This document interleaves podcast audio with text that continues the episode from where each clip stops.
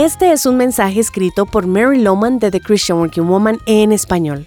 Sé que en esta época del año en particular hay muchas personas que se sienten especialmente solos. El Salmo 68.6 dice, Dios da un hogar a los desamparados y dicha a los cautivos que libera, pero los rebeldes habitarán en el desierto.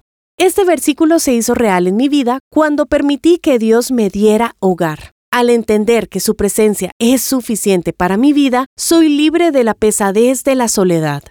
Notemos que el versículo dice, solo el rebelde habita en un desierto. Eso quiere decir que seguiremos sintiéndonos solos si nos rehusamos a que Dios sea la única cura para este sentimiento, si seguimos intentando hacer las cosas a nuestra manera o llenar nuestro vacío con otras personas.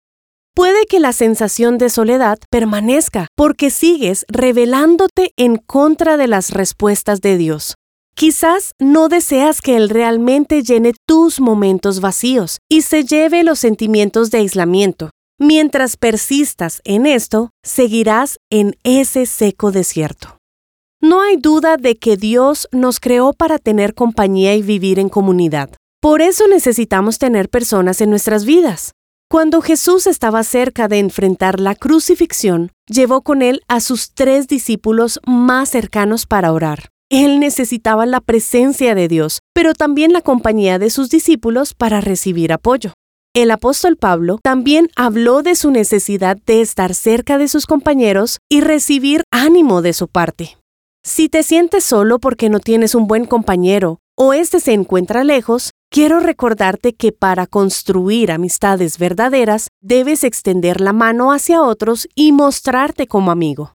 En lugar de esperar que alguien llegue y te ofrezca su amistad, puedes preguntar qué puedes hacer por otro para apoyarlo en sus necesidades. ¿Sabes? Cosechamos lo que sembramos. Es un principio bíblico. Entonces, si necesitas una amistad, debes sembrarla. Por eso conviértete en amigo de otros. Te animo a tomar pasos de fe para vencer los sentimientos de la tristeza que puede traer la soledad. Recuerda, Jesús es un amigo que permanece cerca, incluso más cerca que un hermano. Créeme, Él tiene toda la capacidad de llenar el vacío de tu interior.